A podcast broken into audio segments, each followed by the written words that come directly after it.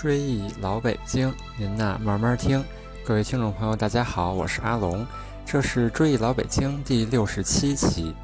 追忆老北京是一个讲述老北京历史、建筑、民俗的播客节目，推荐大家使用喜马拉雅客户端搜索“追忆老北京”专辑，点击订阅按钮，每期节目更新都会有推送提醒，还可以下载到手机随时收听。刚过了农历新年，一眨眼就到正月十五了。正月十五古称上元节，又称灯节。今年故宫博物院特别应景儿，在成立的九十四年来，首次向公众免费开放夜间灯会，引起大家的抢票狂潮。要想了解老北京的灯会放的烟花是怎样的情景，各位可以。回去收听我第二十六期的节目。正月十五也叫元宵节，民以食为天。今天碰到亲朋好友，问的第一句肯定是：“您吃元宵了吗？”右手清朝的上元竹枝词说道：“桂花香馅儿裹胡桃，江米如珠井水淘。见说马家低粉好，市灯风里卖元宵。”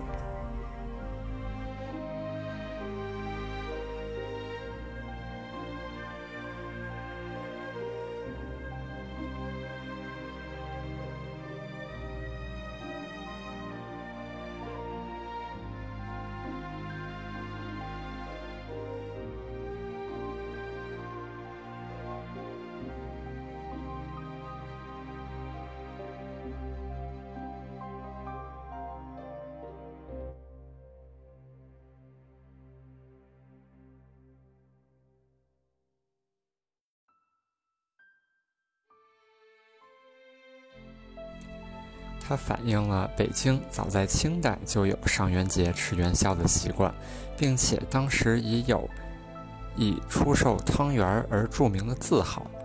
那么明代清清代那会儿，京城的元宵是什么味儿呢？原来在明代，元宵品种已经十分丰富。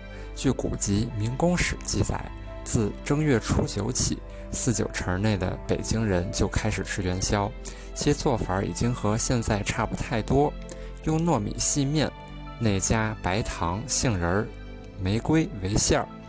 到了清代，元宵曾是皇宫内元宵节必吃的御膳食品。此时，元宵品种进一步发展，最具盛名的是康熙年间就已经出名的御用八宝元宵。据《清史译文》记载。有一年元宵节的早晨，光绪皇帝吃完元宵，前往慈禧太后面前请福安。慈禧正在吃元宵，他问光绪：“你用过膳了吗？”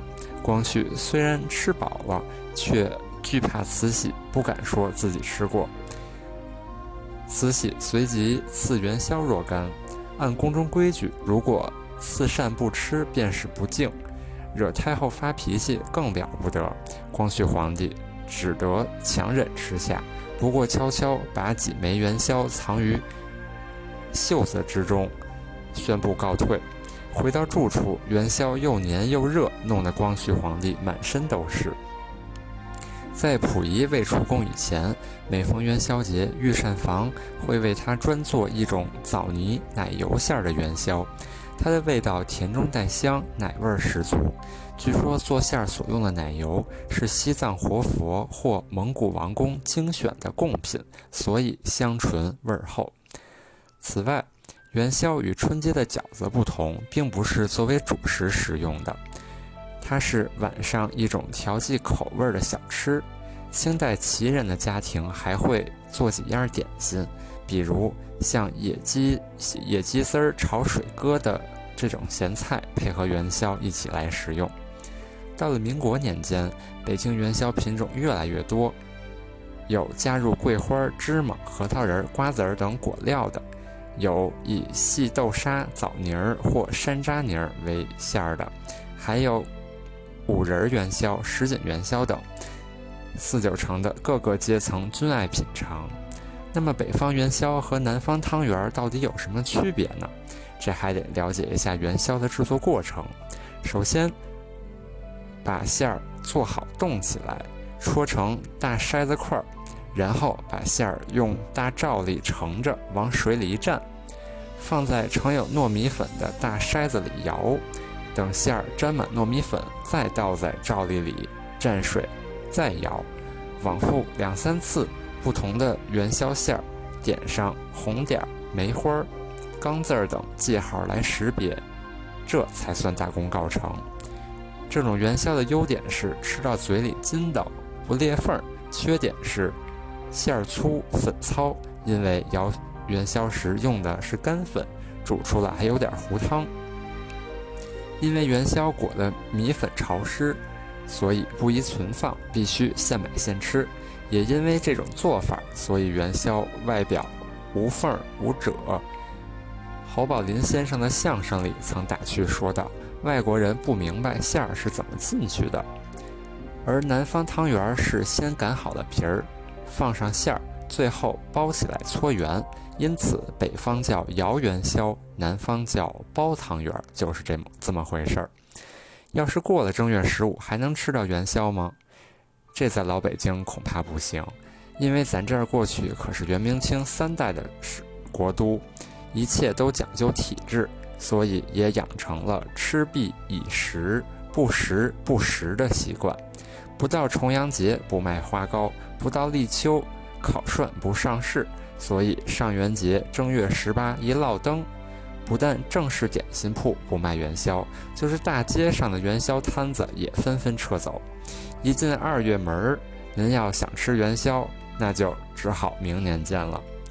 元宵现摇现卖，可是老北京街市一景儿。旧时的北京街市中的饽饽铺、干果店以及小吃店，自春节后开始就大卖元宵。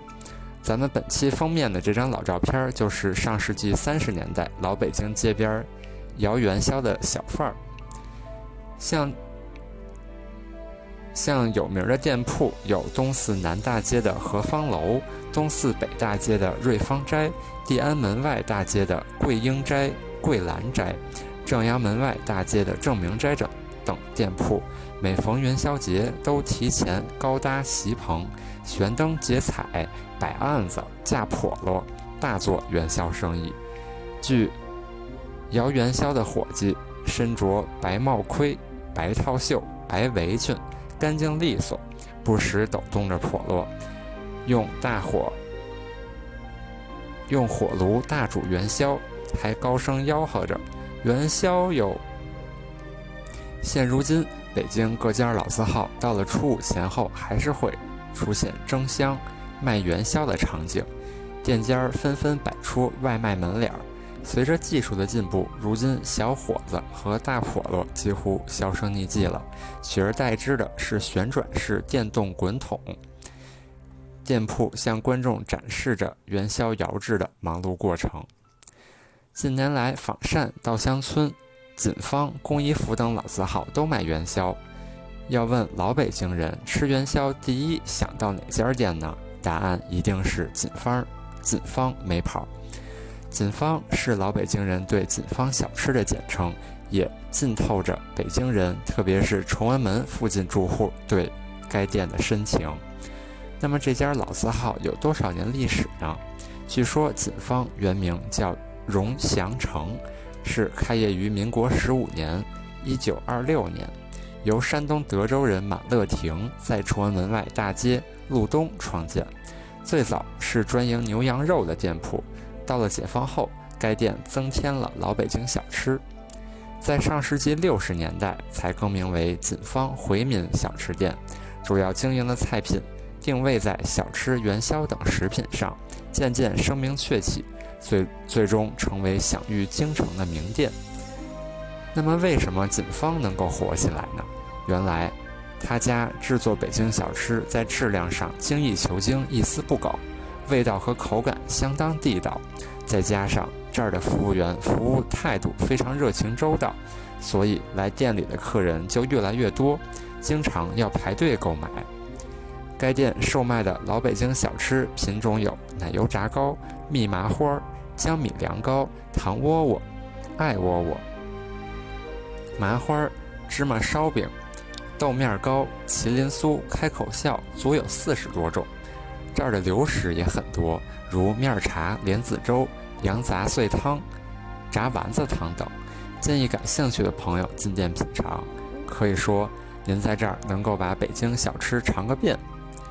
说起锦芳，还要说说他家的元宵。